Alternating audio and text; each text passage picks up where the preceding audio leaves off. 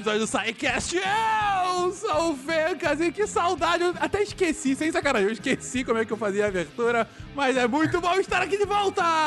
Olá, aqui quem fala é o CA, diretamente da gélida Guarapuava. Iluminismo é a saída do homem da sua minoridade que ele próprio é culpado. A minoridade é a incapacidade de serviço de entendimento sem a orientação de outrem. Sapere Audi, Emmanuel Kant, em 1784. Estamos já poderosos, vai. Olá, aqui é o Marcos Sorrilha, diretamente da Franca do Imperador. A natureza e suas leis escondiam-se nas trevas e Deus disse: faça-se Newton, e a luz se fez. Uh, a galera tá inspirada hoje. Vamos lá, vamos lá, Maria. Diretamente da capitania de Pernambuco, no século do ouro, aqui é a Maria Oliveira. De Volta Redonda, Rio de Janeiro, aqui é Anderson Couto. Para ter sucesso neste mundo, não basta ser estúpido, é preciso também ter boas maneiras. Voltaire. Só me faltam as boas maneiras. salve, salve, piqueteiros, amigos da ciência. De Santa Cloroquina, eu sou William Spengler e de crítico cético e romântico, todo iluminista tem um pântico. De Gaspar Catarina, que é Marcelo Gostinin, eu já conversei com o pessoal do Beco da Bike, que vai fechar a entrada de novos visitantes no Portal Deviante pela volta do Tarek. As voltas que a Terra redonda dá. Você está ouvindo o SciCast, porque a ciência tem que ser divertida.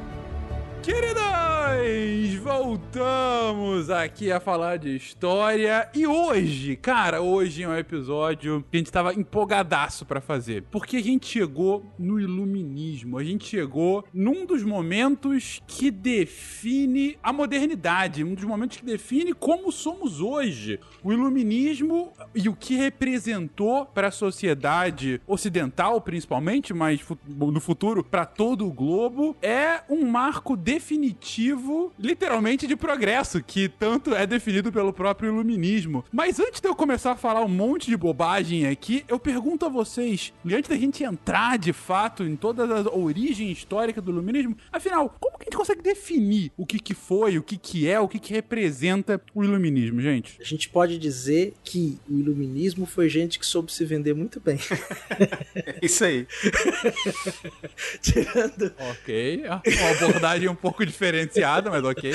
Não, é porque tem uma questão que é muito interessante, né? É um período, né, que você tem é, um ápice de pessoas que estão escrevendo de forma mais livre pela imprensa, sociedades literárias que estão se reunindo em países como a França, por exemplo, também, onde é, o, o hobby, o esporte era ter discussões filosóficas, e também é um momento no qual a sociedade ocidental, europeia, especialmente nesse momento, do século XVII para o século XVIII, está passando por transformações econômicas que vão também transformar rituais de sociabilidade. Então isso está tudo dentro do iluminismo. A gente pode dizer, como disse, é, definiu dois filósofos é, alemães, o Adorno e o Horkheimer, que o iluminismo é o pensamento que faz progresso. É o pensamento que olha para o mundo e ao mesmo tempo que ele analisa este mundo, ele também promove uma transformação no mundo. Então nesse sentido, o iluminismo é um pensamento que faz progresso. E acima de tudo, né, como o Cea falou sobre gente que sabe se vender, o iluminismo foi um movimento e dentro desses marcos que ele colocou, a gente tem que lembrar europeu, mas que é totalmente influenciado e um produto muito direto do contato com a América, África e a Ásia por meio do colonialismo. Então, tem essas, essa questão da expansão marítima e de todas as implicações políticas, históricas, éticas, morais, raciais, intelectuais. O iluminismo é também né, herança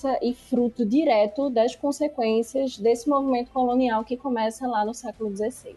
Finzinho do, do 15, né? Mas de 16 para todos os efeitos. Ele pode ser entendido também como a culminação de um processo ou um novo início. Como assim? É, ele pode ser o ponto de chegada ou pode ser até mesmo o clímax de uma trajetória que começa lá no Renascimento, mas que só vai começar a ganhar força mesmo com a Revolução Científica do século XVII. E aí seria o, o final feliz desse enredo. E nós podemos também considerar como ponto de partida para talvez constituir o primeiro momento da nossa aventura intelectual até hoje. Perfeito, é um longo processo, né, que permanece até hoje. Eu costumo dizer que o mundo entrou de um jeito no iluminismo e saiu de outro. Sim, ah, então vamos lá, pegando vários trechos do que vocês comentaram. É um momento bem único em que você tem uma ascensão da razão e, de, e como disse o CA, até provocando ah, de pessoas que se vendiam bem, porque eram pessoas que, que, que debatiam e que faziam com que as suas ideias fossem se espalhando por aquele local específico, que a Maria, inclusive, reforça que é um local bem específico mesmo, porque é um movimento eminentemente europeu, só que, ainda que seja europeu, é um movimento que está aliado ao contato dessa Europa do fim da Idade Média, início da Moderna, com o restante do mundo, via o que a gente hoje chama de, de colonialismo. O Will fala de é, a culminação de um processo anterior, mas também o pontapé inicial de uma nova era nossa, que é o que o Anderson concorda aqui, que é um momento. A gente continua vivendo o iluminismo, de certa forma, até hoje. Ou deveria estar, né? É, enfim, é um bom ponto. Ou deveria estar sob a égide dele. Mas vocês me definiram o local, me definiram um pouco das origens, me definiram a importância de um ponto de vista histórico, mas o que, que é o iluminismo? É um movimento filosófico, um movimento cultural? É, é só o nome de uma era? É uma abstração filosófico-histórica para definir um, um, momento? Dá pra gente, de fato, deixar um pouco mais tangível isso? Ou é tudo isso e um pouco mais? É tudo isso, um pouco mais, e eu diria que são iluminismos. Isso. Porque a gente tem diversas correntes de pensamento na Europa nesse momento, e embora essas correntes elas é, tenham suas convergências em alguns pontos, sobretudo sobre a discussão da racionalidade, a questão das formas de governo e a própria reflexão sobre o que é a política, o que é o homem e afins, mas essas reflexões elas vão divergir de acordo com o contexto em que esses pensadores se localizam. Então, eu diria que o iluminismo francês ele vai ter um tom diferente do iluminismo uh, alemão, que a gente não tem Alemanha, né, nessa época, tem esse ponto também, que também vai diferir completamente dos escritos de pensadores ibéricos e tudo isso por contextos, né, muito próprios relativos a, a essas nações, né? Então, nesse momento é que a gente vai começar, inclusive, a cunhar esse conceito de nação. E aproveitando que a Maria está dizendo e o que o Will também falou, tem uma, um ponto que é bem interessante aí nessa questão do iluminismo, né? É, o início, que ele o, que o Will falou que pode ser o início ou um fim de um processo? É, você tem o, o, Renascimento, que a gente já tratou aqui, falamos até no episódio de Leonardo da Vinci, um específico de Renascimento, né? Então, é bem interessante, de uma ideia de que você tinha uma volta filosófica ao passado, ao passado greco-romano, filosoficamente, para se pensar o homem, o humanismo. Claro que isso também foi uma forma de se dizer, porque se a gente olhar historicamente, a gente vai ver que as universidades e a academia, e sobretudo as universidades, são instituições do que a gente chama de medievo, da Idade Média, né? ou da história medieval, para ficar mais concentrado no conceito. Só que quando chega ali no século XVII, os homens, come... aqueles homens que estão produzindo conhecimento, produzindo ciência, o que a gente vai chamar de ciência, eles olham para aquele passado e falam: nós já o superamos. Newton superou Aristóteles. Então, o iluminismo, ele também é um reinício porque ele se coloca o tempo todo também como um movimento de pensamento que propõe ações práticas no mundo. Então, ele tá tangível nisso, ele é um pensamento que vai se propor uma análise da sociedade, uma análise do homem, uma análise da natureza. Então, ele tem uma ação prática no próprio mundo. E, ao mesmo tempo, você tem um conjunto tão disparo de pensamento, como a Maria muito bem colocou, em diversos lugares lugares que, por exemplo, na França, no momento da Revolução Francesa, os revolucionários pegam um conjunto de autores e falam: esse é o cânone que, que nos levou à Revolução, né? Nos Estados Unidos, depois acho que vou até chamando o Marcos Orrilha para conversa também, o movimento é muito parecido, que não necessariamente todo mundo que participou da Revolução tinha um conhecimento profundo sobre os autores iluministas, porque era uma profusão de textos com a nova tecnologia de comunicação relativamente nova, mas que estava em grande profusão, que era a imprensa, uma imprensa mais livre, que levou a esse movimento de produção de pensamento sobre a sociedade, o homem e a natureza. E quando eu estou falando natureza, entenda a natureza como todo conjunto,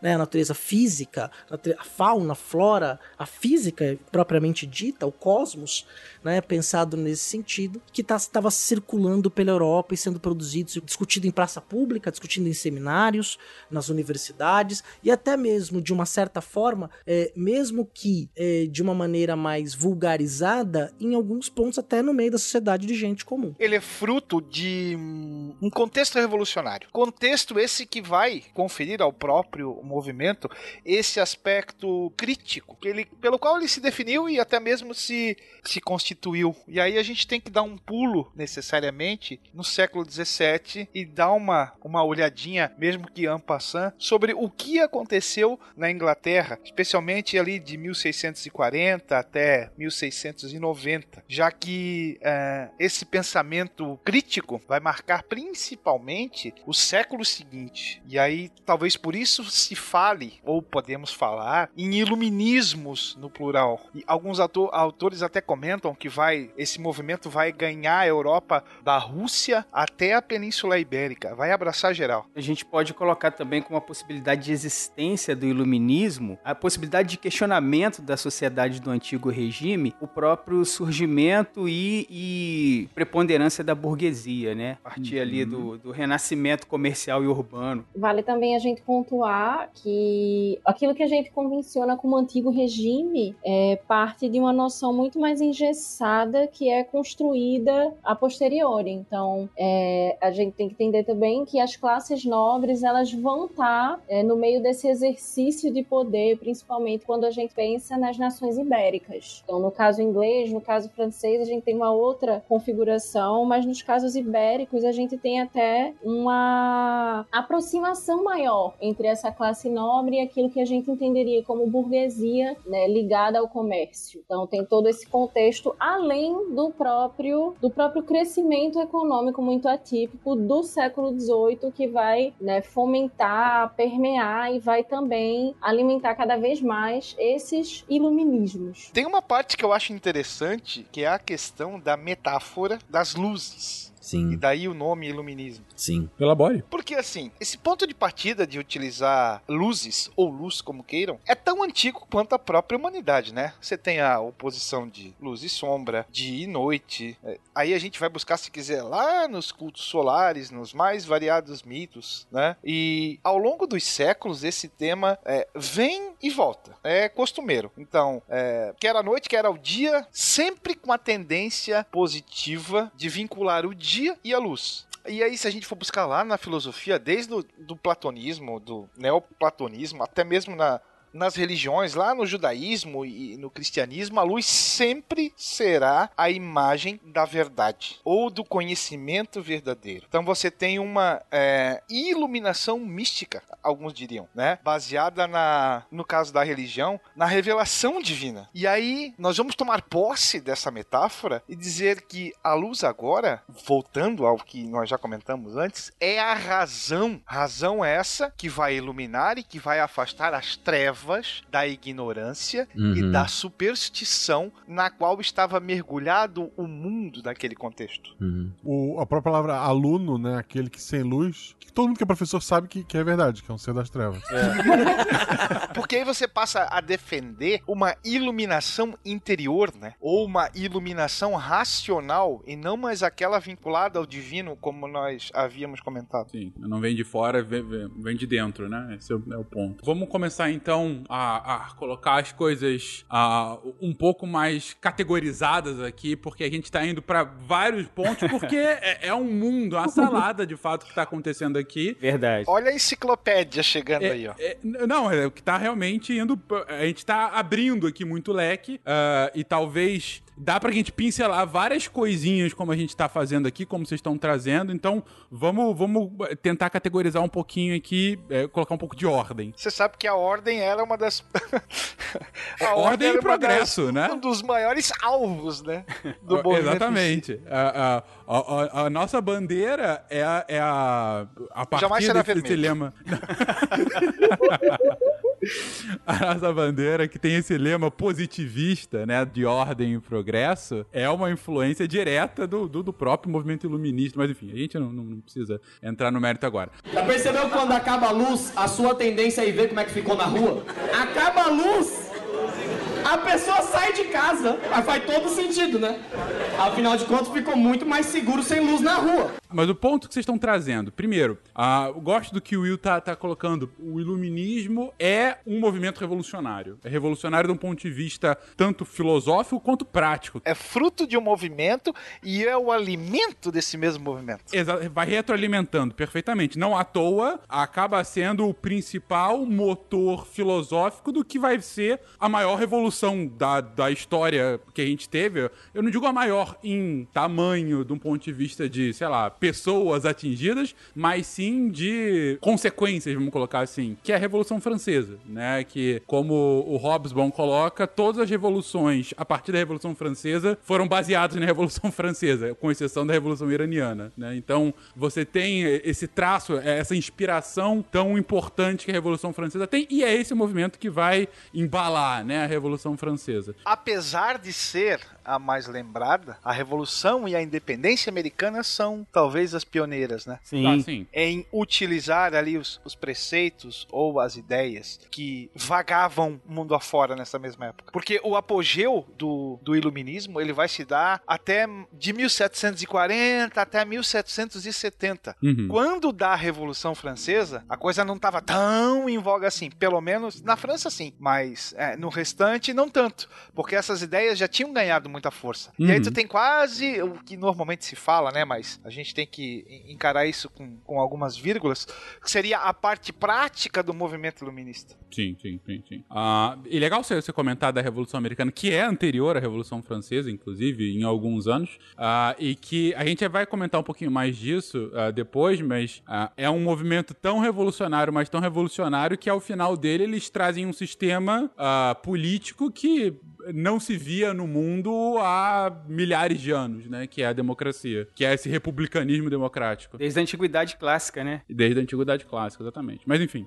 É, mas vamos, vamos pegar então desse ponto do movimento revolucionário, por natureza. A Maria comenta que, olha, é revolucionário sim, é um rompimento com o antigo regime, mas calma lá, antigo regime é só uma forma da gente expressar, porque como a gente já viu em outros casts, o antigo regime é o, o, o regime absolutista, em que você tem uma nobreza uh, no poder, que em casos como em primeiro a Inglaterra e depois a França, esse poder é, vai sendo diminuído ao longo dos séculos, mas em casos como o espanhol e português, não, eles continuam na liderança, inclusive uh, convenientemente próximos à burguesia emergente daqueles países. A gente tem que lembrar que muitas das explorações dos empreendimentos ultramar, tanto espanhóis como portugueses, são bancados pela burguesia emergente, mas tocados muito por, por essa nobreza também. Então, é, ok, rompimento com o antigo regime, mas peronomútil em muitos lugares, daí esses muitos iluminismos. Mas ainda assim, um ponto que eu acho fundamental a gente falar, e agora eu esqueci quem foi o primeiro a trazer isso, que é o revolucionário pensamento da razão. E esse ponto da razão, da racionalidade, uh, e aqui racionalidade de um ponto de vista é, é, protocientífico, né, quase, né? Mas a racionalidade que vai, que rompe com a necessária explicação a partir de uma intervenção divina, é algo que é tão importante para a gente definir o iluminismo nesse momento. E eu acho que é essa passagem que é importante para que a gente chegue de fato a entender qual é o tamanho e a importância do que foi o iluminismo, né? Por que que esse rompimento, por que que esse revolucionarismo que, que o Will tá trazendo, por que esse rompimento com o antigo regime, como colocou o Anderson, é algo tão impactante para esse momento histórico e vai trazer tantas consequências a partir de então. Se me permitem, eu acho que, que tem uma coisa que é importante que foi dita aí, é que essa questão da religião que o Fencas falou, porque se você for parar pra pensar, o iluminismo ele aparece meio como uma resposta aos, a uma série de conflitos que existem é, no século é, no século 17, que são é, reflexos de conflitos religiosos religiosos, né, como Guerra dos 30 Anos,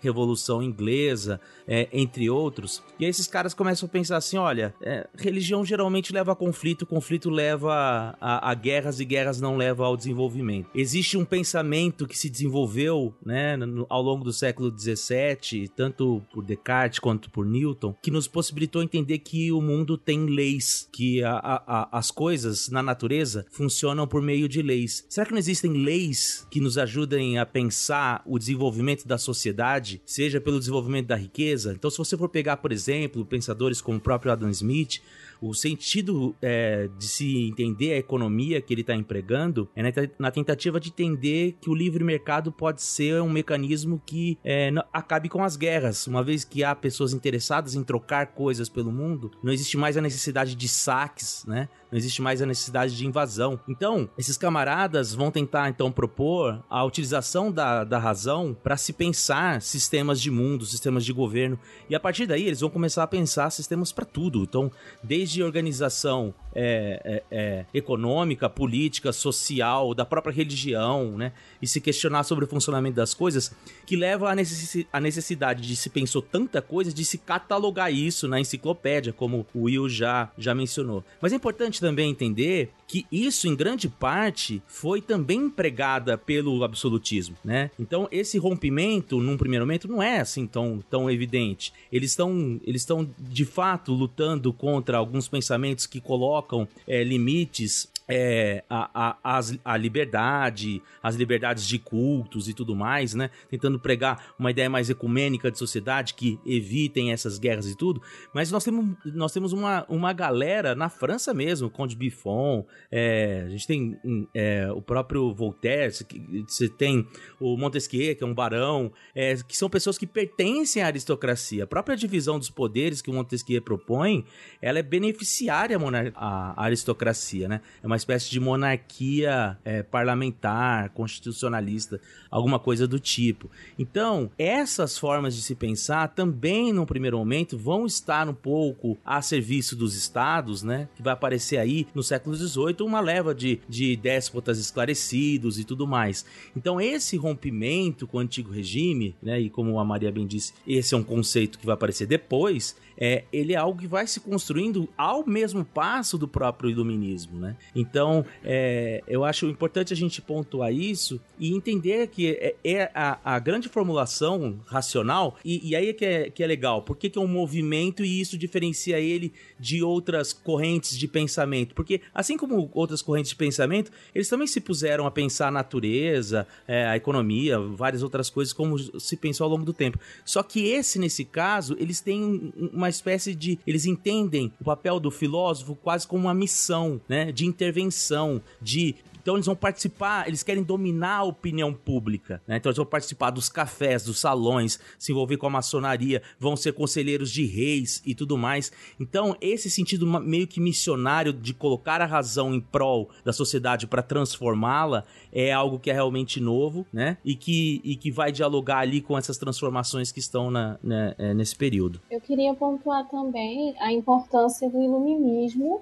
enquanto um caminho teórico para a Europa pensar a própria Europa e lançar as bases né, etnocêntricas daquilo que a gente hoje vai e chama de eurocentrismo. Então, Opa, de civilização, inclusive. Isso. Então, é, aquilo que hoje a gente entende como eurocentrismo, ele é gestado as bases teóricas dele são gestadas aqui no iluminismo por exemplo, com Montesquieu e a noção né, de despotismo oriental, na qual ele é, detalha e menciona uma série de civilizações do leste asiático, cunhando não só a ideia de Oriente e a ideia de outro, mas essa noção de despotismo, essa noção de uma monarquia ditatorial que ela é maléfica, e isso, de certa forma, ele acaba intrincando também com, é, com a origem, né? Então, as bases racionais, as as bases lógicas, entre aspas, para a noção de eurocentrismo, a noção de Europa como centro civilizacional, como Uhum. o Will mencionou, a Europa como esse, esse ideal O ápice da evolução, né? isso, o ideal, o ápice e a régua a partir da qual todas as Uhum. outras culturas têm que ser medidas. Então, isso surge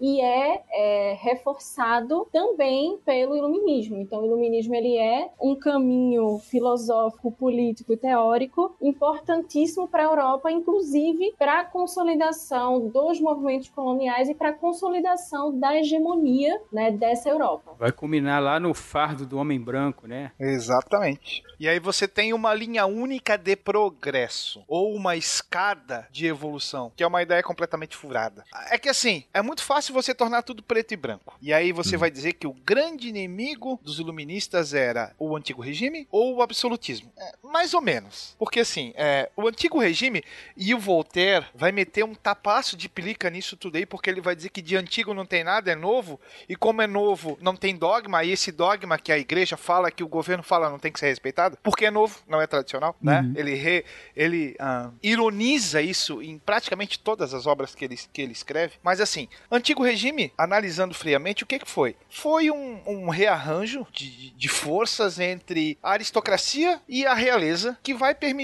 uma monarquia, a centralização do poder. Talvez ali o início do Estado-nação, as primeiras monarquias, né?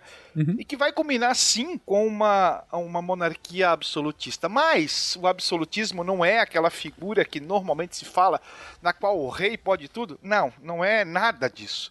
Nós temos um episódio do Fronteiras no Tempo excelente que fala sobre absolutismo, inclusive. Então, a gente não pode é, entender como se fosse um regime na qual o monarca governa sozinho, como se ele detivesse a, a força total política plena nas suas mãos. Não é bem assim, porque é, além de ouvir os seus conselheiros, que normalmente tinham uma, uma estirpe nobre, esses monarcas eles eram obrigados, eventualmente, a convocar os seus parlamentos ou os seus as suas assembleias gerais de representantes de outras classes sociais, mesmo que não houvesse é, mobilidade social, aí sim de acordo com a- a- as necessidades, né? Por exemplo, é, o direito de estabelecer leis ou de se revogar algo que, que a coroa tinha promulgado, é, principalmente aprovar aumento de impostos ou a criação de taxas especiais. O rei não poderia fazer o que bem entendesse, como normalmente se pinta esse desenho. O que vai se fazer para tentar evitar essas reuniões? Claro que ele vai negociar uns títulos de nobreza aqui,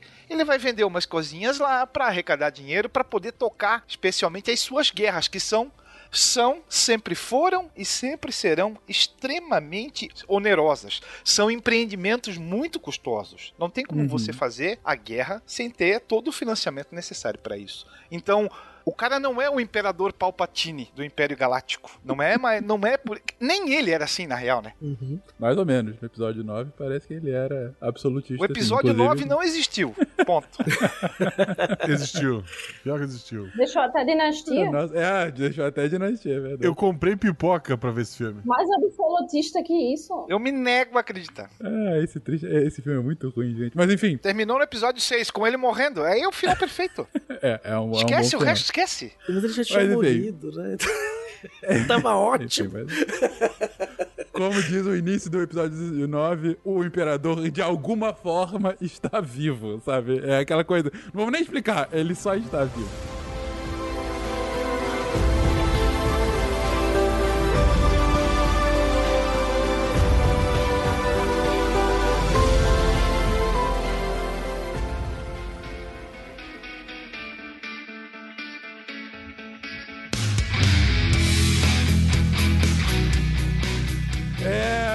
Gente, falando sério aqui. Ahn, há vários outros pontos muito bons que vocês estão trazendo, mas mais uma vez indo para vários lados diferentes. O, o, o Marcos trouxe uma, uma ótima explicação de como a ciência natural, a ciência, a hard science, né, que tá indo de vento e popa nesse período, em especial a física, né, a física moderna, né, a física newtoniana, ela começa a tomar forma e como que essas ha- hard science começam a influenciar as ciências sociais, É, como por exemplo a própria criação das ciências econômicas que não existiam, né, o primeiro tratado que é assim dito é, de economia economia co- como a gente conhece é a riqueza das nações de Smith, né? Você tem, claro, alguns artigos anteriores que falam um pouco sobre a economia do Estado e tudo mais, mas assim, como ciência é a ciência da, é a riqueza das nações do Smith. Daí o Ricardo, e daí sim o desdobramento das ciências econômicas como a gente conhece hoje. Mas outras ciências sociais vão sendo criadas a partir dessa inspiração das hard science, mas o, o ponto principal aqui, a, a- o fio condutor é, mais uma vez, a razão. A razão como uma antítese ao divino, a explicação do divino, né? Do é assim porque Deus quis. Ao mesmo tempo, a Maria traz um, um ótimo ponto da criação do eurocentrismo a partir desse pensamento. Porque, se vocês pararem pra pensar, realmente, é, é- e era esse uma coisa que eu ia comentar, o Will acabou falando um pouquinho antes, mas ainda que a gente consiga enxergar que o eurocentrismo é uma construção histórica datada, e, enfim, e tem essa, é, e tem essa característica bem forte de somos nós e o resto são eles, e eles são eles porque são, não, não somos nós, né? Parece até tautológico isso, mas é. O outro é o outro porque eles são diferentes de nós. E vamos aqui definir o que, que é o diferente. É, por exemplo, que na Ásia você tem essas, esses absolutistas que não tem nenhum controle. Diferentemente de nós, europeus, que tem hoje separação de poderes. Logo, nós estamos mais avançados. E aí, qual é o esgarçamento desse pensamento? Logo, estamos tão avançados, mas tão avançados, que, como disse o Anderson, é o fardo do homem branco levar ao resto do mundo esse progresso que só nós conseguimos alcançar. Quem sabe vocês têm essa felicidade, como nós já temos hoje, de sermos, de serem tão iluminados como hoje nós já somos. Desde a antiga Roma, né? Que bárbaros eram aqueles que usavam calças. Os bárbaros foram aqueles que. é, é, Bárbaros. bárbaros que derrotaram Roma, que, que na verdade que é, é, tomaram Roma, fizeram com que o, o grande império antigo deixasse de existir, mas calma que a grandeza está de volta agora. E essa grandeza sendo retomada a partir da razão, e daí toda essa antítese com o outro, e é próprio conceito de orientalismo, como a Maria comentou. E o Will fala, mais uma vez, do progresso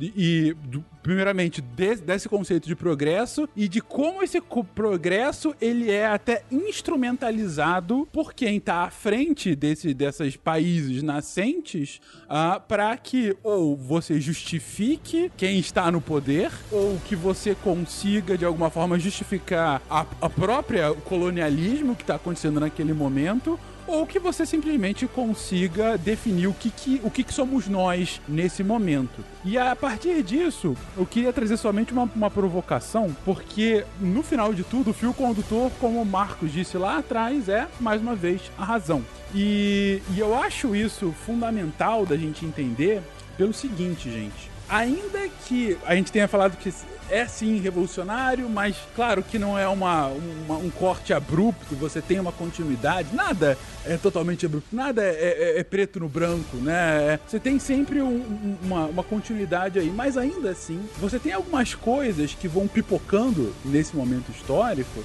que são, cara, sensacionais para a gente entender o que, que é o iluminismo e o que, que é a Europa desse momento, o que, que ela está vivendo. Ah, e uma que eu até trouxe aqui na pauta, que para mim é uma das coisas assim mais ah, radicais, vamos colocar assim no momento, é o conceito do penso logo existo. Isso é uma coisa tão radicalmente contra uma sociedade dominada pela religião que às vezes a gente parece bobo falar, virou até um chavão, né? Falar, penso, logo existe. Ok, mas e daí? O que que isso significa? Significa que você tá falando que a partir do momento que você tem racionalidade, você consegue comprovar sua existência. É, e não que uma criatura divina assim te dotou. Isso independe disso. O que importa é que você tenha a sua racionalidade. Ou seja, não é um conceito ateísta. Não é falando assim, ah, dane-se Deus. Não é, olha, Deus pode existir, pode não existir, mas eu não, eu não tô preocupado com isso. Eu tô preocupado que eu consigo provar que eu tenho razão, que eu tenho a razão. E é isso que prova a minha existência. É um processo de, de passagem da transcendência para a imanência. Então, você tira de- do jogo o que seria o transcendente ou o sobrenatural.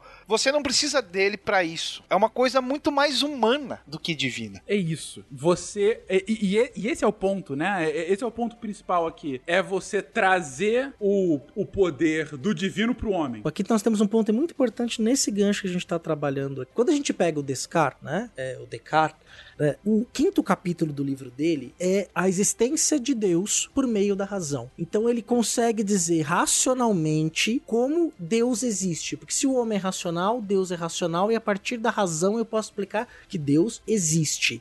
E ainda em Descartes, ele ainda tem uma ideia de que, mesmo racional, esse conhecimento ainda é o conhecimento que o homem acessa por meio da razão, é por meio da fagulha divina. Então existe um, um conhecimento racional que me dá acesso ao conhecimento do mundo que Deus criou. Quem vai fazer essa ruptura total de tirar, que vamos chamar de Deus do centro do conhecimento e dizer, olha, tá, pode existir um Deus, inclusive esse filósofo não era um filósofo ateu, ele acreditava em Deus, ele era um, um homem protestante, luterano, mas quem vai tirar Deus do centro da equação do pensamento, do conhecimento, é o Kant na década de 80 do século 18. E é aí que você vai provocar essa ruptura, e essa ruptura vai ser tão profunda, por exemplo, uma coisa que a gente tem uma ideia hoje, por exemplo, né, é que o, o- a, a reforma protestante disse que os seus que os, que os cristãos deveriam ter acesso direto ao texto sagrado, né? Essa ideia ela é levemente equivocada, porque o, o, o Lutério e o Calvino no início falam, olha, o, o- o cristão tem que ter acesso dire- direto ao conhecimento da Bíblia. Só que acontece um probleminha lá na Alemanha que uma galera fala: olha, o paraíso tem que se realizar na Terra, Habsburgo, a paz de Habsburgo morre lá 30 mil pessoas. Aí o Lutero falou: opa, não é bem assim. A gente não tem que ter acesso, não, tem que ter um intermediário. Porque eles acreditavam que as pessoas não estavam preparadas para ter o conhecimento de acesso ao conhecimento divino. Depois do Kant, esta ideia de que todo mundo tem que ter acesso ao texto sagrado sem o intermédio de um líder passa a ser uma ideia padrão. Então a ideia de que todo mundo tem que ter acesso ao texto bíblico, não mais o, te- o texto de interpretação, uma exegese. E por quê? Esse é um ponto importante, porque é uma ideia de pacificação da religião que o Sorrilha trouxe muito bem, e ao mesmo tempo já não é Deus mais que está no centro do conhecimento. O conhecimento não vai acessar Deus, o conhecimento vai acessar a realidade, independente da vontade de Deus. Foi claro assim? Acho que eu fiz um, um- ficou até meio grande esse a parte. Não, acho perfeito. É, e, e eu tava querendo encaminhar pra esse lugar mesmo, o, o Cé. Obrigado p- pela, pelo complemento. E eu acho que, que, que esse ponto é importante pra gente explicar o, o restante, porque aqui a gente tá, tá dando origem e bases, né, do, do, do, do que, que se constitui esse pensamento iluminista e, e o que, que ele acaba culminando, né? Mas é tão fundamental a gente entender essa passagem da razão e, as suas implicações, por exemplo, no que você comentou agora, Cé, que você não consegue explicar uma sociedade como a sueca nos dias de hoje ter mais ateus do que pessoas com alguma religião sem entender o que está acontecendo nesse momento do iluminismo. Porque a Suécia é um país que historicamente tem uma desde meados do século XV, XVI, ele é extremamente dominado por cristãos, por cristãos, é, é, cristãos em geral, né? É, católicos depois protestantes, mas enfim. E hoje você tem uma sociedade ateia. Como que isso é possível? Claro que é um é, é- é uma é, um- é uma marcha, não, não para aí, mas enfim, é esse momento que começa essa ruptura. E esse e isso que você tá comentando, CA, é, é, é é uma das coisas que eu acho mais fascinante do momento, que o ateísmo, nesse momento, é algo que ninguém fala nesse momento histórico do, do iluminismo. né? Ninguém é ateu nesse momento. Mas. Não, você sabe que tinha. Porque assim, só te cortando. Diga aí. Bem, bem legal aqui. Essa discussão, porque se você pensar, você falou do Descartes, né? Você falou do pensamento cartesiano, mas assim, o Descartes ele não é iluminista, né? Então, assim, o que diferencia ele do iluminismo é que não basta só você ficar pensando lá no seu quarto e chegar, ah, é uma eureka, é transcendir a compreensão do mundo. O que vai diferenciar os iluministas desse tipo de pensamento é a aplicação prática dele, de como isso Perfeito. pode ser utilizado para a transformação da realidade, né? Ao mesmo tempo, o que eles percebem é que a religião é um problema, mas não é um problema porque Deus não existe, né? Tanto é que se por quê? Porque a imposição por parte de um rei, né, é, de uma determinada religião como sendo oficial leva a, ao massacre de outras pessoas, né? Então isso é ruim, por quê? Isso vai levar à a, morte de pessoas, o que é ruim, vai levar a guerras e vai levar à estagnação. Então, é, é preciso superar essa, essa ideia de que existe uma religião que se impõe às demais e tal. E, e, se você for pensar, o problema, um dos problemas centrais do Loki é esse, né? De que você tem que ter respeito às, às religiões, ou seja, de impor limites ao poder do rei para que o rei não entre na sua vida pessoal e naquilo que você crê, né? Só que o Loki vai falar que para to todas as religiões têm que ser aceitadas, menos os ateus. Os ateus merecem. Ele, ele chega a considerar que os, os ateus merecem a morte. E aí outros iluministas do mesmo período falam assim: não, peraí, você por quê? É, é possível você ter uma moral que se desenvolva independente da pessoa ser ateia ou não, né? Então, mesmo isso que você está falando, por isso que eu fui chamado a atenção, isso também entrou em pauta, né? Essa questão sobre, sobre o ateísmo, né? E então, no momento está se discutindo justamente que a religião ela é, ela é negativa para o desenvolvimento dessa sociedade porque ela acaba impondo sanções à liberdade de pensamento, né? À liberdade de expressão e levando inclusive à morte. É, eles também estão se questionando que Deus pode deve continuar tendo o papel dele, né? Nenhum deles era necessariamente ateu, né? Uhum. Pepe, já tirei a vela. Pepe. Já vou, já vou. Não só isso, mas essa, é, essa questão religiosa, ela denota muito mais as implicações políticas e estatais das questões entre igreja e Estado, que são muito mais fluidas e mistas nesse momento do que na contemporaneidade. Então, a noção, por exemplo, de, de Estado laico contemporânea, ela é completamente assim absurda para esse momento. Então, vale pontuar também que é uma forma de demonstrar é, uma necessidade ou uma demanda né, por uma separação entre as atividades e os privilégios clericais e os assuntos de Estado. Uhum. Sem dúvida. É, enquanto vocês faziam essa elaboração toda aí com relação à religião e à sociedade, eu só pensava aqui na questão da legitimação do poder dominante. Que no antigo regime, o que que legitimava o poder do rei, no caso? A religião, né? O cara é rei porque Deus assim assim quis. E depois de todo esse desenvolvimento do pensamento racional, o que passa a legitimar o poder do soberano é nada mais do que a capacidade dele de manter a sociedade ordenada, né? de manter a sociedade Exato. funcionando. E posteriormente o contrato social, que é uhum. um, o acordo entre toda a sociedade com o governante para que a sociedade se mantenha coesa. É, a passagem do direito divino, né, para uma ideia de que tem que ter uma sociedade civil que vai participar das ações do governo do Estado, né? Então isso é, vai começar a ter essa separação. É bem interessante. O próprio Locke, né, lá na Inglaterra, que está na segunda metade do século XVII, está discutindo isso, né? A questão é, já não é mais o direito divino, né? Quer dizer, é essa família, essa dinastia, essa linhagem real, ela não está aí porque ela descende da família da, da, da, da linhagem patriarcal cristã, né? Começa lá no Abraão, né? Então esses reis seriam reis porque as suas famílias são parentes dessa linhagem sagrada. Aí seria o direito divino. Não, estão aqui porque a gente estabeleceu estabeleceu que vocês podem estar tá aí. Antes a gente tinha direito a um monte de coisa, só que aí inventaram um negócio chamado Estado, dinastia, esses nossos direitos foram tirados. O que a gente quer é que nosso direito natural seja preservado. Já dando um gancho para o próximo tópico. É exatamente o que eu ia falar. é, porque assim, essa, essa forma de você pensar que existem leis naturais também leva a, a, a se pensar essa ideia dos direitos naturais que não podem ser usurpados, não podem ser proibidos, né, pelo, por esse Estado, né? Porque eles são naturalmente constituídos. Então, a vida, a liberdade, no caso do Locke, a propriedade privada, né? É, a felicidade, no caso do, do, Jefferson. Então, é interessante, porque aí esses direitos naturais, de, eles derivam dessa forma de se pensar é, a existência de leis naturais, que vem lá da, da física, né? E pensando, então, que para a vida em sociedade também existem direitos que são naturalmente constituídos e que vai dar um novo significado, porque se você for pensar, direitos naturais, no próprio protestantismo já existia uma ideia do direito à resistência.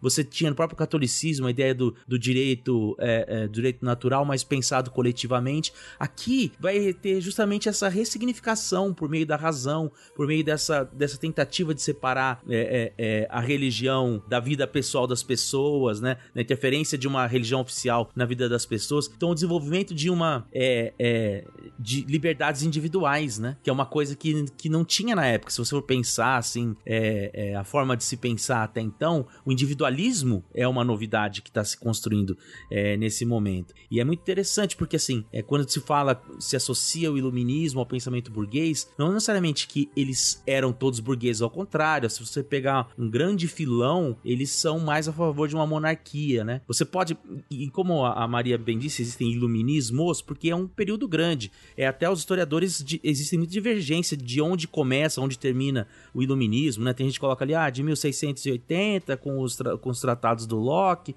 até 1789, 1799, ali na Revolução Francesa. Tem outros que vão esticar, né? O Jonathan Israel vai falar, é, não, é 1650, é, com, com o pensamento do Spinoza até a Primavera dos Povos, em 1848. Então são 200 anos. Então, imagina o quanto de gente não teve aí pensando, usando a razão para tentar ordenar a sociedade. Então, então por isso que é, é, é de fato um, um, período muito grande e muito difusos e, e, que vai resultar em ideias contraditórias, né? Então, assim, essa relação dele de ser um pensamento, é, de se associar a burguesia ao iluminismo é porque justamente por defender a, a liberdade individual, liberdade de comércio, li, limitação de poderes, separação de poderes, menos poder para a aristocracia, que permitiu que a burguesia ganhasse o espaço que ela ganhou, né? Não porque necessariamente eles eram pensadores burgueses e tal. Você tinha iluministas operários, tipo Thomas Paine, você tinha iluministas, e uma grande maioria deles até aristocratas, né? Que tem de conde, marquês e tal, pensando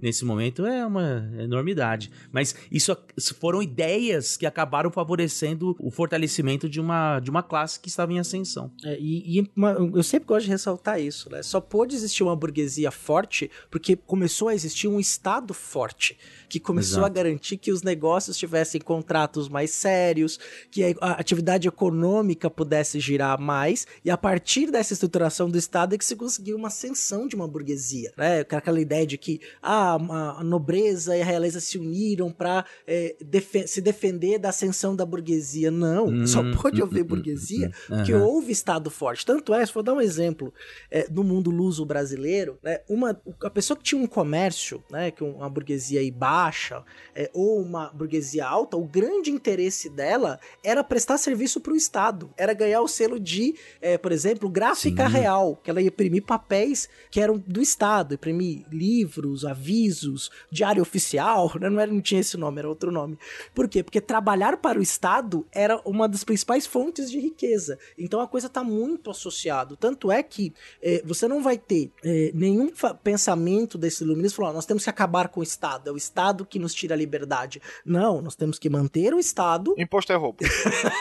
Eu queria só fazer uma ponte também, Cea, quando tu falou com relação à, questão do mundo luz brasileiro, e eu trago também um outro exemplo de como essa questão da separação entre uh, Estado e privado e a própria influência né, do iluminismo e dessa questão da nobreza e do comércio é de que em Portugal, no Império Luso, a gente tem aquela noção de defeito mecânico. Além do defeito de cor, defeito racial tem o defeito mecânico. Então, o comércio é uma atividade que não é enobrecedora. E aí, uma das consequências do iluminismo dentro do mundo ibérico é uma tentativa de tirar o comércio dentro dessa categoria de defeito mecânico e aproximar a nobreza disso. Tanto é que o rei de Portugal, além dos diversos títulos que ele tem, ele é também o senhor do comércio. Assim como é, esse sistema né, de mercês, ele vai ser ainda mais fomentado né, principalmente por Pombal lá já no finzinho do 18, e vai ter total consequência em como vai ser uma total consequência de como essa questão nobreza, estado, burguesia e afins, ela é de um tecido muito mais fino do que muitas vezes a historiografia né, tradicional, clássica, com aquela base positivista, leva a gente a acreditar. Mas essas estruturas elas são muito mais fluidas, elas é... as coisas às vezes são muito mais improvisadas. por assim dizer, principalmente quando a gente pensa nessas nações enquanto cabeças desses impérios coloniais. Sim, tanto, né, que o, o, o Pombal, quando vai fazer as reformas universitárias, ele vai tentar fazer as reformas universitárias para valorizar os cursos de ciências naturais e matemáticas, vai criar o Colégio dos Nobres para que, que, que, a nobreza se interessasse por esse novo tipo de conhecimento, esse pensamento racional. O colégio fracassa miseravelmente, vai promover uma série de atividades, vai trazer o Domingos Vandelli, que era um naturalista genovês, que ele vai fundar o primeiro laboratório de física e química em Portugal, e vai criar uma fábrica de cerâmica, né, com, com novas técnicas modernas, vai ganhar o privilégio de fazer isso, né, quer dizer, uso exclusivo, e vai vai tentar fazer essa modernização. E claro que por questões internas da própria nobreza e por ter um tesouro chamado Brasil e, sobretudo, o tráfico negreiro, você vai ter barreiras que vão impedir esse desenvolvimento mais profundamente em Portugal e também sua colônia mais próxima, que é próspera, que era o Brasil. Que inclusive segurou os bolsos né, de Portugal durante o século XVIII inteiro, vale salientar.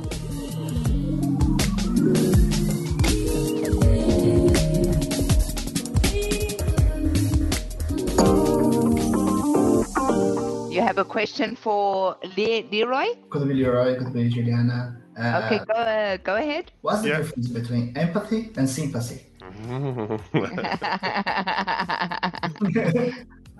I like that one. Yeah. Mhm. Olá, pessoas, e sejam bem-vindos a mais um Momento Cambly. Eu sou a Jujuba, e como vocês puderam perceber aí pelo começo do áudio, hoje eu não estava sozinha.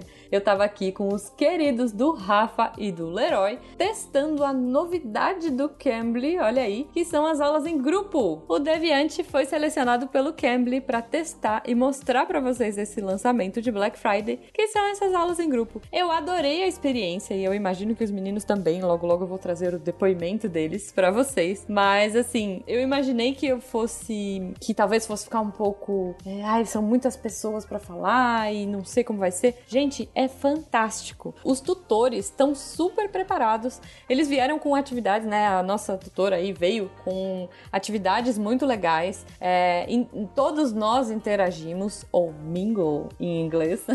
Aprendi essa na aula. Todos nós ali interagindo, dando opinião. Eu acho que é muito legal. Já acho fantástico o fato de estar você e o professor ali, né, em aulas individuais, no esquema tailor-made, do seu horário, do seu tempo, do seu nível de inglês. E aqui no grupo eu acho que enriqueceu mais ainda essa experiência, por todos estarem, né, no mesmo nível, com, com dificuldades parecidas, ou com dificuldades diferentes, mas que faziam a gente aprender. Então eu acho que foi muito legal, uma experiência muito bacana e muito gostosa de fazer a aula em grupo. Então eu convido vocês, ouvintes, a conhecerem as aulas em grupo do Cambly. Então, assim, se você quiser conhecer planos a partir de 59 reais por mês para uma hora de aula por semana. Gente, é muito legal. E o preço tá fantástico, assim, aproveitem. É o preço mais baixo que eles já ofereceram.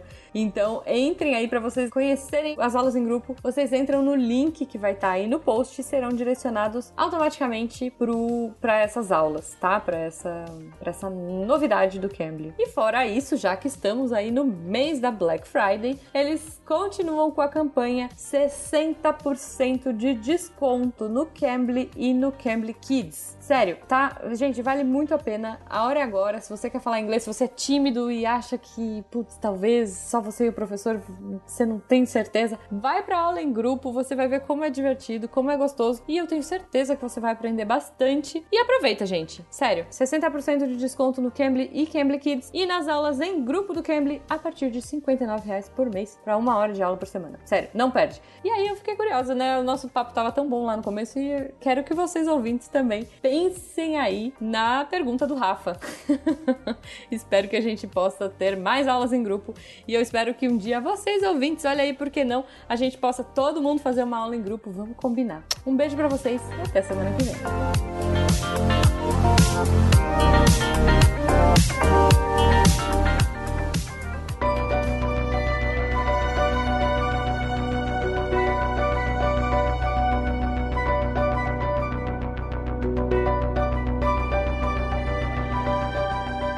Vocês foram por um lado agora interessante de, de, de ressaltar como ah, esse momento do iluminismo, eu gostei de, de- do que vocês reforçaram bastante de, ah, acho que foi o CA que, quem, quem trouxe isso bem forte. A burguesia, ela é uma consequência do Estado forte. A burguesia a- acaba sendo uma consequência do momento em que você tem um Estado tão forte, mas tão forte, que você tem leis, você tem regras, você pode ter um comércio forte. E Você pode, inclusive, evitar guerras também, né? Ou, guerras menores. Não que não tenham guerras nesse momento, mas enfim, você tem mais, talvez, mais previsibilidade, né? Que é um negócio que em economia é tão importante, a previsibilidade para que você tenha o, o- o- crescimento econômico. E isso me lembra, a gente teve episódios recentes agora falando justamente do processo da formação do judiciário brasileiro, né? E como que, que ele se, se consolida e que tá absolutamente atrelado a esse momento histórico em que os estados começam a separar os poderes, o poder o poder de lei deixa de ser de um monarca começa a, ter- a ser separado, né? Começa a ter uma independência própria. Mas o embrião disso tudo continua sendo, e isso o Marcos salientou na última fala dele, continua sendo a questão do direito natural, né? Como que as, o- o mundo, se o mundo natural tem leis, significa que a gente pode ter um direito natural também. A gente, é, essas, essas leis, elas de alguma forma fazem com que haja questões que são inerentes ao homem como espécie. Se nós nascemos, nós temos direito a isso e são pra, dependendo do, do, do pensador, são direitos que são em si inalienáveis. Desde o direito da propriedade ao da própria segurança, chegando até a felicidade, né? E isso, mais uma vez, é algo muito poderoso pro momento, não, gente? Digo, é você falar que, olha, se você é humano, e se você está lendo isso, você provavelmente é humano, você tem, então, coisas que ninguém pode tirar de você. E que, na verdade, o Estado tá aqui para proteger esse direito. Senão ele não teria serventia, ele não teria função de ser. E daí todos os desdobramentos político-filosóficos a partir de- de- de- dessa lógica. E aí a gente chega, e eu queria ouvir de vocês justamente essa, essa parte que é tão importante pra gente entender o iluminismo nesse momento e que e para explicar depois a própria Revolução Francesa depois, que é como que esses pensamentos desses primeiros pensadores de ciências políticas, e daí cito Hobbes, Locke, Montesquieu, Rousseau, que nesse momento imagino que sejam os quatro que mais vão falar sobre essa questão do, do que, que é o, o- direito a. o que, que é o contrato social, por que, que ele existe e tudo mais, mas como que isso vai evoluindo para chegar de fato ao século XVIII e o que a gente entende por, por modernidade a partir desse pensamento, né, do, do ponto de vista político. Como é que eles vão parar tudo como personagem de Lost, né? É que assim, a- as obras do Locke e do Newton vão ser traduzidas na França, principalmente, ou divulgadas, né? Pelo Voltaire. Porque ele, ele e o Montesquieu passam uma temporada na Inglaterra e lá eles ficam maravilhados com aquilo que eles viam. Com o parlamento atuando, né? Ou com a, a, a diferença que eles observavam entre de um lado do canal e o outro lado do canal. E ali eles se, se maravilham com essas ideias. E são eles que começam a difundir mais ou menos esses, esses preceitos é, na França. E ali a gente tem um contexto um pouquinho. Já que a gente está falando em progresso, em evolução, num negócio bem retilíneo mesmo, a Inglaterra estava mais avançada nesse, né, nessa, nessa seara do que a França. Mas a França vivia um contexto propício para que essas ideias ganhassem ouvidos muito atentos a elas. É, e esse é um ponto interessante que aí volta lá, lá, lá no começo, quando o CA falou, é um, é um, é um grupo soube se vender bem, né? Porque assim, é a prova de que networking funciona, né? Porque assim, eles, eles quase todo mundo se conhecia, assim, o David Hume conhecia o, o Rousseau, conhecia o Voltaire, conhecia o Adam Smith, por um conhecia o outro, não necessariamente todos se conheciam, né? Mas sempre tinham, tinham pontos que os, que os vinculavam é, nessas amizades e trocas de cartas e tudo mais. Então, quando o Adam Smith vai pra França, ele pensa a questão da cabeça dos, da fábrica de, de alfinete, e aí ele começa a pensar é, em linha de produção e tudo mais, é, na divisão é, social do trabalho. Então, esse contato com Inglaterra e França, né, é de fato muito importante, mas é isso, assim, são, são pessoas que se conhecem, que, se, que trocam é, coisas entre elas e que vão ocupando papéis importantes dentro da administração é, pública, né, o próprio, isso é uma das coisas mais engraçadas que, que você pode falar, porque o, o, o, o Adam Smith ele trabalhava pro Estado, né? As pessoas falam assim, pô, um liberal trabalha pro Estado, né? Pô, um dos caras que pensou o liberalismo lá no começo é, pensava assim. E, e aí tem uma curiosidade, porque a, a obra do Newton ela vai ser traduzida para a França é, por uma mulher, né? E isso é, é, é algo interessante para se pensar também desse ponto de vista, que não só são caras, né? Tem mulheres também filósofas, né? E você tem algumas, inclusive, entre as mais radicais, né? Mais na Inglaterra Inglaterra. Mas assim, tanto o Adam Smith quanto o Newton vão ser traduzidos para o francês por mulheres. Né? Então você tem também a participação de filósofas, mulheres que estão é, questionando as ideias. Porque esse é um outro ponto que eu vou fugir um pouco do que o Fencas propôs aqui, né? apesar de claro. que tô tentando pensar também como eles estavam envolvidos com o Estado e tudo mais, e isso fez com que é, muitas das ideias saíssem do papel, né? Mas eram justamente essas ideias que eram propostas propostas e a, e a defesa da liberdade de pensamento, de liberdade de expressão, que davam possibilidades para o surgimento de pensamentos antagônicos entre eles e que fazem parte do iluminismo. Né? Tem um, o Sérgio Rouanet, o famoso propositor da lei Rouanet, né? da, da lei da Rua Lei, é, ele, comunista. É, comunista. Ele falava. Gente, brincadeira, né? Mas, enfim, vocês entenderam. É que hoje em dia você tem que explicar.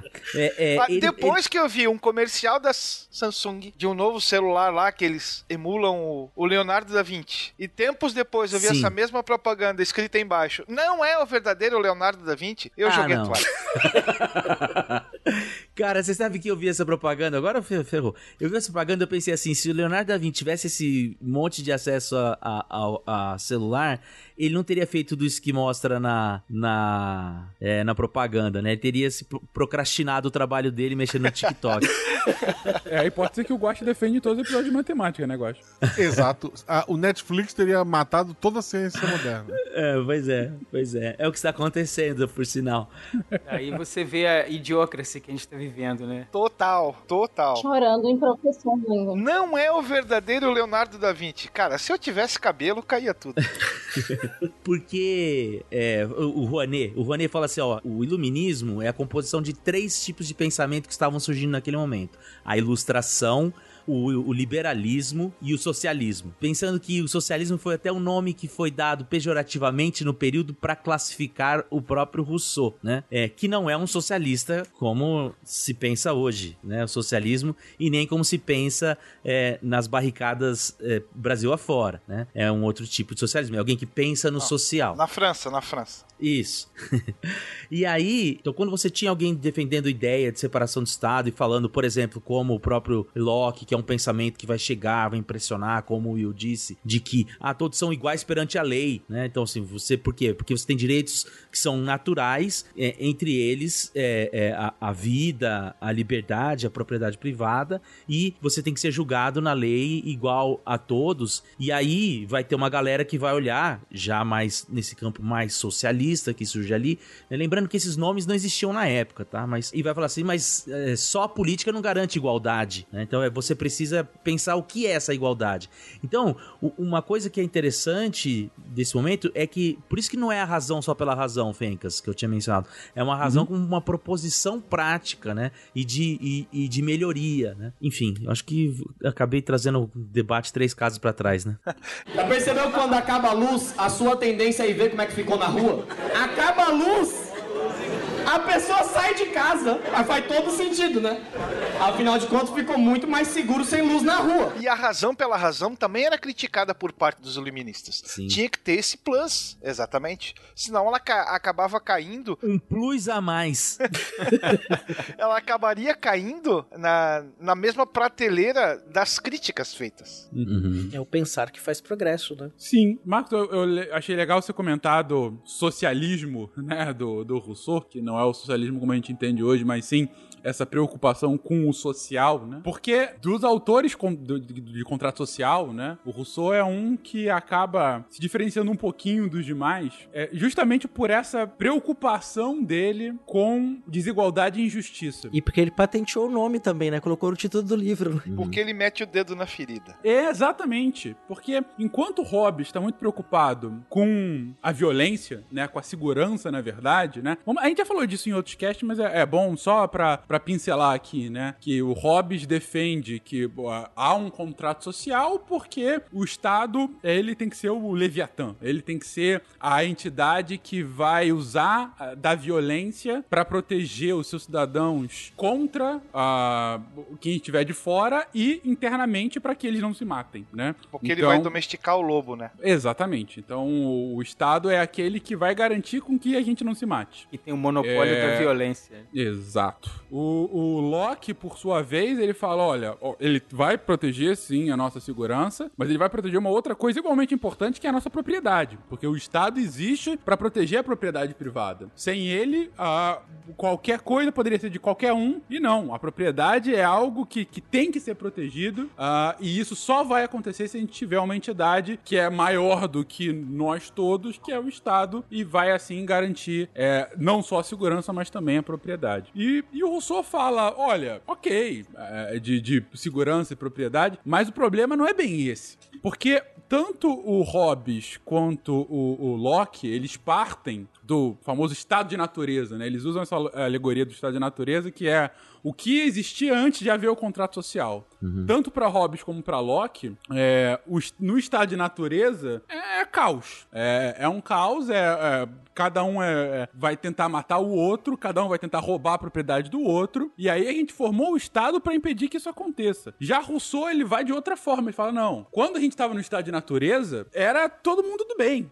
A gente, o ser humano no estado de natureza, era bom e puro. O problema foi que uma primeira pessoa pegou alguma coisa que era compartilhada por todos e falou que era minha. Teve um primeiro indivíduo que cercou um lugar e falou, aqui dentro é só meu e ninguém ninguém mais pode usar. A partir do momento que ele fez isso, que ele fundou a propriedade, é que veio todo o problema e o homem descambou pro problema que a gente é hoje. E aí teve que vir o Estado para tentar consertar essa bagunça. Tô aqui, obviamente, resumindo ao máximo uhum. aqui a lógica, né? Mas enfim, o ponto é, os estados, eles acabaram tentando garantir essas propriedades, mas geraram a desigualdade. E esse é um problema que a gente tem que enfrentar, porque não dá mais para voltar no estado de natureza e a gente tem que lidar agora com essa desigualdade da melhor forma possível. E aí ele começa a dar vários uh, exemplos de como que isso pode ser feito. Ele vai, vai a partir da lógica, né, tentando elaborar o, que, que, seria o melhor contrato social. E Rousseau é um cara que é monarquista, na verdade. Para ele, é, é, melhor do que um regime democrático que descambaria para muita conversa e pouca ação, seria um regime monárquico em que você tem um, um rei bondoso e sábio o suficiente suficiente para guiar a população para felicidade. Ah, o Rousseau era brasileiro?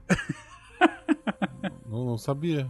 Mas mais do que tudo, o que ele defende é uma monarquia parlamentarista em que os parlamentares seriam então os representantes da população. Porque para ele, a única forma de fazer com que o contrato social poderia existir de forma boa e plena e, e que diminuiria essa desigualdade é que ele respeitasse o que ele chama de vontade geral, né? Que é um conceito bem amplo e até um pouco difuso, mas que é a legitimidade do Estado é se o Estado consegue uh, garantir que a vontade geral é de que exista um Estado, né? Então, é, é, é, o próprio conceito de soberania. O soberano só tem poder se a população dá esse poder assim para ele. E a vontade geral seria mais ou menos indo por esse caminho. Então, todos, inclusive ele fala que não só os homens, mas também as mulheres devem, de alguma forma, conduzir, né, esse Estado pro, pro que seria o seu ideal, né? E deve definir quem vai, vai governar e daí você justifica o, o porquê do parlamentarismo, né? Eu queria aproveitar também para Tu, tu tocou nessa questão de gênero, e aí eu queria pontuar também que é um, é um momento também em que a mulher ela começa a ser pensada, a família começa a ser pensada, a criança, né, que até então é, é, é inexistente, ela começa a ser pensada até para se justificar, né, o porquê que a mulher, então cria-se bases teóricas para fundamentar o porquê que a mulher ela tá excluída, né, desse jogo político, de toda essa discussão até agora e qual o papel dela. E dentro desse papel dela que tu levantasse é que surgem também lá no 19 programas educacionais voltados para a figura feminina, de tentar fazer com que ela encontre guiar, né, para esse propósito por um bem maior que seria o Estado. E é legal você, comentar isso, Maria, porque quando você coloca a mulher na equação, a, não só a partir dos, dos pensadores, mas a, é, a própria a participação delas na sociedade, né? O Marco tinha falado agora de um ponto de vista das filósofas, né, tendo voz, mas inclusive na política é nesse momento, nessa passagem do 18 para o 19, século 18 para o século 19, que começa a pipocar os primeiros movimentos sufragistas, né? É, não ainda com a força que vai ganhar a, no final do século 19, que é quando ele embala, é quando as mulheres começam a ter alguma voz, ainda que muito pequena e distante dos centros, mas que começa a questionar, ok, mas por que, que a gente não tem direito a voto aos lugares que tem voto, ou não tem mais participação política, né? E, e é um momento que, enfim, é a revolução acontecendo de pouquinho em pouquinho, né? E também só fazendo um disclaimerzinho muito rápido de que essas mulheres que vão demandar essa participação social são, acima de tudo, mulheres brancas pertencentes a um recorte muito específico de classe. Porque a mulher não branca, no caso a mulher indígena, a mulher negra, ela tá trabalhando há um tempo e ela não é nem ser humano, né? Que dirá alguém passivo de tomar algum tipo de escolha no futuro. Está no momento em que a escravidão ainda é justificada, né? Então é até difícil pensar, né? Pessoas não brancas, ainda mais mulheres nesse momento, com, com algum poder político. Tem um ponto que é, que é bastante importante nesse momento, né? Que, que a Maria colocou muito bem, né? É, da questão feminina, porque está justamente incluída na separação que o Luminuso faz entre espaço público e espaço privado. Né? O, o espaço público passa a ser, então, o, o espaço dos homens, que podem movimentar opinião pública, e começa a surgir um conceito de opinião pública também, e o espaço privado é o espaço relegado ligado às mulheres, né? Então você cria uma segregação para impedir que aquelas mulheres que estavam querendo ganhar voz na Revolução Francesa, por exemplo, tem o direito das mulheres, né? O direito das mulheres e das cidadãs, aquilo é apagado por esses homens que se colocam como os detentores, os verdadeiros donos do espaço público, que é um movimento interessante de separação, mas ao mesmo tempo que ele separa dois espaços que a gente tem mais ou menos claro do que pode, pode ser hoje, as mulheres então são colocadas nesse espaço privado, né? Excelente. Pepe, já tirei a vela. Pepe! Já vou, já vou. E um ponto que não dá para deixar de, de comentar do, do próprio Rousseau é uma das coisas mais infames que a gente já teve de traduções brasileiras. Quando o Rousseau foi traduzido pro, pro português aqui, a primeira tradução que veio foi nos anos 70, salvo engano. A pessoa foi traduzindo do inglês e no inglês o Rousseau falava que dá sobre a vontade geral. Só que do inglês, vontade geral é general will. e o tradutor não entendeu que era vontade geral, e sim entendeu que era literalmente General Will. Que tá aqui na gravação de hoje. Que tá aqui, inclusive. Então, ao longo dessa primeira tradução, a... Ai, como era boa a ditadura. Pois é. Ele, é que ele tá esperando acabar 72 horas pra ele poder agir.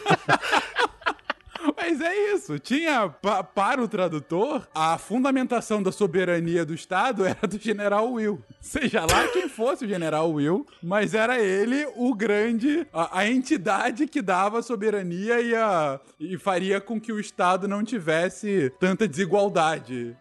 O, o Rousseau era um boneco de ventríloco controlado por esse cidadão, provavelmente. Exatamente, o General Will, seja lá quem for ele. Mas enfim, beleza. Então, o que a gente tá, tá concluindo nesse nesse momento do iluminismo, do seu impacto pro mundo, é: temos aí um bando de novos pensadores que estão. Pensadores que se utilizam da razão, mas como o Sorrilha tá, tá insistindo com toda a razão, mas uma razão instrumentalizada para um outro fim e não a razão pela razão, que acabam influenciando a política e a economia, a sociedade desse momento, porque, como disse lá no início, venderam muito bem a sua ideia e essa ideia acabou propagandeando em diversos rincões. Acabam, como a Maria comentou algumas vezes, definindo o que, que é a Europa e por que ela é o centro e o, e, e o mais avançado, né? E o, o- o farol do mundo nesse momento, para os europeus, claro. Mas, ao mesmo tempo, é um, é um movimento revolucionário de uma ruptura, sim, por um lado, mas por outro, com várias continuidades extremamente desigual por todo o continente, né? E aí, gente, chegando aqui no final do cast, eu queria perguntar pra vocês, de onde é que a gente vai a partir daqui? A gente definiu o que que é esse movimento iluminista, alguns dos principais pensadores e algumas das suas influências. Mas o que que de fato vai ser o impacto do iluminismo no mundo a partir de agora? Ah, mas aí assim, esse otimismo da razão iluminista, essa visão de mundo, é, sei lá, tão ordenada quanto o, aquela ideia que o Newton tinha da natureza, ele não vai encontrar eco no povão, num primeiro momento. Essas frases fortes, essas frases claras de todos esses é, filósofos que nós comentamos para, sei lá, demonstrar ordem, regularidade, direitos, isso vai soar muito falso para os ouvidos daqueles que conviviam na pobreza, que conviviam o dia a dia da doença, que conviviam muitas, muitas vezes com a fome, a sua fome e a fome dos seus próximos e dos seus semelhantes. Como fazer para que essa verdadeira revolução de ideias chegasse a, esse, a essa fatia da população, que era a maior fatia, inclusive? Esse é o X da questão. E daí você vai ter que preparar toda uma pedagogia do iluminismo para que a coisa possa encontrar um eco maior. E como que isso vai acontecer na prática, Will e demais? Eu achei que a gente ia falar isso num outro cast. Mas você tem ah, a difusão do ensino, é, da educação, e aí tem até o conceito dos bem educados, né, em oposição aos mal educados. Você começa a, a, a fazer um trabalho de base, literalmente falando. Mesmo que os livros eram extremamente caros, mas você passa a ter folhetos, você utiliza jornais, você utiliza a voz, olha só, para discussões e para lançarem essas novas sementes a fim de que elas possam germinar não no agora, mas num futuro muito próximo. A ideia posterior da enciclopédia vai se orientar mais ou menos por aí, para tentar compilar o conhecimento e para que esse conhecimento seja de fácil acesso a qualquer um não um conhecimento técnico, mas um conhecimento universal. E ao mesmo tempo, você também vai criar uma ideia de que a teoria e a prática não podem estar separados umas das outras. E aí, por exemplo, o, aquele baixinho invocado francês que sai galopando o seu cavalo branco, né? Baixinho invocado não, homem, o general Napoleão, né? Na, na gestão Napoleão, você vai criar as escolas politécnicas, que vão ser escolas que vão ensinar a arte que está envolvida com a técnica de fazer algo está envolvido com um tipo de profissão que antes eram segredos exclusivos das corporações de ofício. Então não pode mais ter segredos em torno da arte de se fazer algo, da técnica. Teoria e prática tem que se juntar. Então vamos separar esse negócio assim. Acabou a corporação de ofício, não tem mais segredos, a gente vai ensinar numa escola. Então você vai ter essa ideia né, de você também, é, não necessariamente universalizar, porque não era uma ideia de uma escola democrática necessariamente neste momento, mas também uma ideia de quebrar barreiras que tradicionalmente na sociedade foram construídas ou que pertenciam a pequenos grupos, mas que agora o Estado traz para si e passa a tentar levar para grupos maiores, como o letramento, por exemplo. O letramento era de exclusivo de poucas pessoas. Exato. Agora vamos espalhar isso mais, mesmo que seja para as pessoas aprenderem a trabalhar no, no tempo do relógio. A educação vai ser encarada como talvez o único caminho racionalmente possível para se chegar ao conceito e à ideia de igualdade. Então, somente através da educação é que se poderia propiciar a eliminação, não agora, mas num futuro próximo, desse abismo que separava tantas pessoas. O que eu acho interessante, assim, porque essas, esses já são reflexos que a gente vai ver no século XIX, né? Então, expansão de educação pública e tudo mais. Só que são pensados lá pelos, pelos iluministas. Se você pega lá, por exemplo, o próprio Rousseau vai pensar a questão do Emílio e a educação da criança. Você vai ver refletir isso no Froebel, que vai pensar o Jardim da Infância já no início do século XIX. Então, assim, são esses, esses reflexos. Agora, o que é interessante pensar é que não necessariamente esses sujeitos do século XVIII, porque o iluminismo, então, como eu mencionei, né, tem gente que coloca aí quase 200 anos, mas o grosso mesmo do iluminismo, que a gente fala quando a gente pensa em iluminismo, é, a- é a meiuca do século XVIII, né? O que eles estão pensando por gente, por dar acesso às pessoas pensarem e tal, não é necessariamente a mesma coisa que a gente pensa, né? Então, por exemplo, quando o, o Locke vai falar do direito do povo, o povo é ele e a, e a patota dele, que sabe ler, que reflete e que governa e tudo mais. Os seus iguais. É, os seus iguais. Então, assim, não tá incluso mulher, escravo, criança e assim por diante. No entanto, essas noções desenvolvidas, elas são ressignificáveis e expansíveis, né? Elas são sujeitos a, a- a uma expansão. Então, o significado do que é o, povo nesse direito do povo, né? Do que é gente, do que é, é, é todo ser humano tem direito, o que é ser humano, né? Todos os homens, o que que é esse homens que você tá falando, né? Porque uma coisa muito interessante que a gente encontra ali no documento da Declaração de Independência, trazendo é, a brasa para minha sardinha, que em nenhum momento o, o Jefferson, por exemplo, vai usar a palavra freedom, né? Ele vai usar a palavra liberty, porque a liberty é muito mais a liberdade nesse sentido político que é estabelecida entre os iguais. Só que o, à medida que o conceito de iguais vai se alterando ao longo do século XIX, do século XX, essas ideias vão continuar impactando para a reformulação da- dos conceitos. Então, por exemplo, quando se pensou a ideia dos direitos naturais, isso vai desembocar na ideia dos direitos humanos, né? Que vai aparecer ali já no final da Revolução Francesa e depois vai ser repensado após a Segunda Guerra Mundial.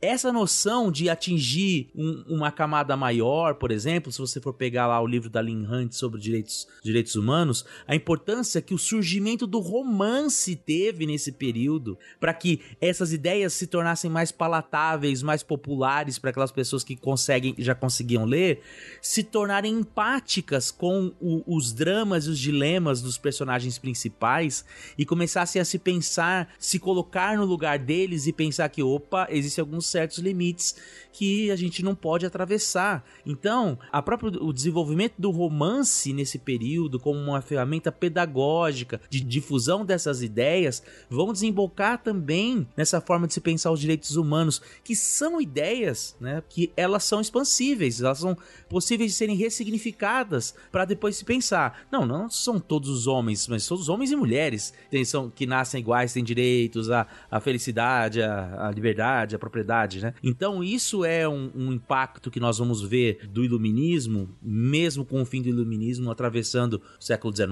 entrando no século XX. O Haiti que o diga, né, Sorrilha? Exato. E faz essa ressignificação no próprio século, no início do século XIX, né? As pessoas falam, para a gente também, como assim? É, porque e, e é legal você falar isso, porque assim, o, o auge do Haiti enquanto uma colônia e com escravos e tudo mais, com pessoas escravizadas, é, é justa para a França, é justamente no iluminismo, né?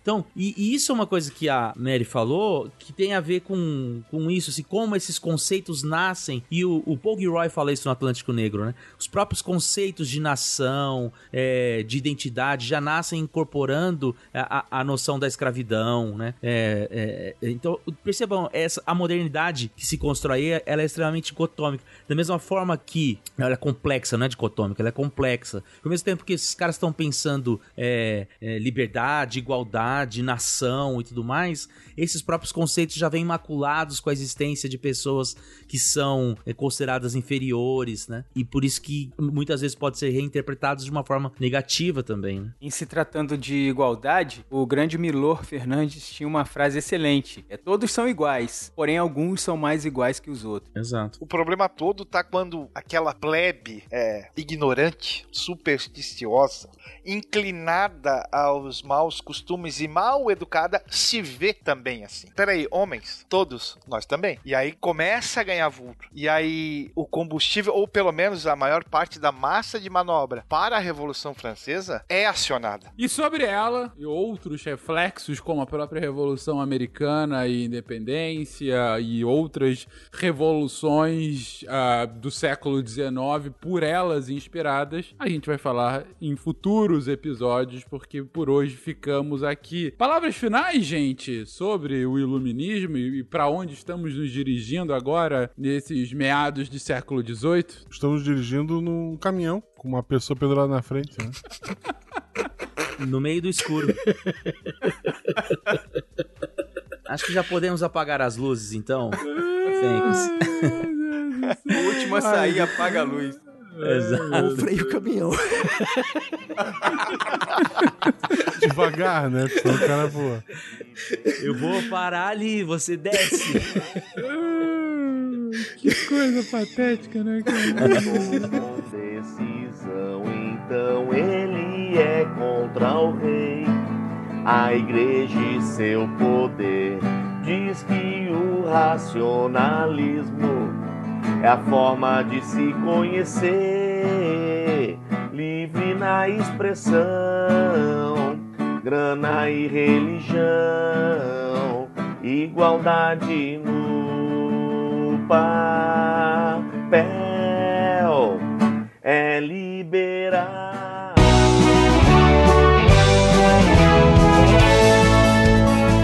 Chegamos na sessão de recadinhos do SciCast. Eu sou a Jujuba, passando aqui só para avisar que se você ouvinte quiser ajudar o projeto a continuar divulgando ciência de forma divertida, você pode através do PicPay, Padrim ou Patreon. Além do SciCast, você ajuda a manter outros projetos da casa e a manter o site também, com a nossa produção diária de textos incríveis. Caso você ainda não tenha visto, a gente editou o patronato para esse ano. Temos novidades bem legais esperando por vocês. Os nossos lindos patronos que apoiam e amam o projeto tanto quanto a gente. Os links vão estar aí no post. Fora isso, se você quiser entrar em contato com a gente para dúvidas, sugestões ou, enfim, recadinhos quaisquer, é só mandar e-mail para contato@sicast.com.br. Por hoje é só e eu encontro vocês na semana que vem. Tchau. Atenção para o informe semanal dos textos da semana. E nessa semana, além de convidar vocês para vir ajudar a tornar a ciência mais divertida escrevendo para o Portal Deviante, como faz isso? Mandando e-mail lá pro contato@scicast.com.br. Mas eu venho fazer um outro pedido para vocês. Para além de ler os textos, deixa um comentário lá pro pessoal, conversa com o pessoal sobre o, o que vocês acharam, propõe outros textos do tema, que sempre ficam muito felizes de ter um feedback. E para comentar nos textos é muito fácil, é só procurar eles em www.deviante.com.br, onde você vai achar, por exemplo, o texto do Lenin Machado, que saiu na segunda-feira, Glossário Industrial, a estratégia de competição na cadeia produtiva de alimentos. E é isso mesmo, competição, não é competição não. E se você não sabe o que é, bom, é só ir lá no texto para descobrir. E na quarta-feira também teve texto do Geologia Geral, os exames de imagem do nosso planeta. Esse é um daqueles textos que eu gosto, porque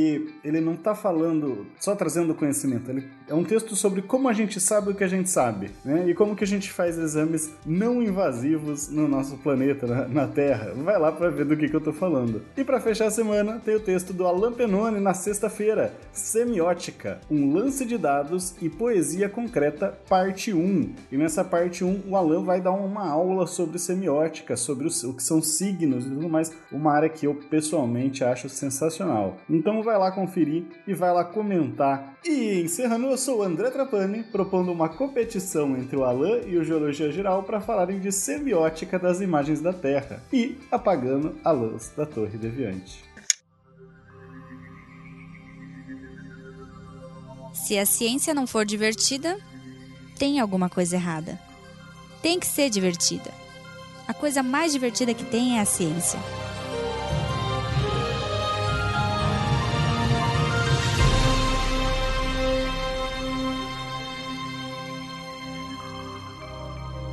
Este programa foi produzido por Mentes Deviantes. deviante.com.br Este programa foi editado por Tapcast. Edições e Produções de Podcast.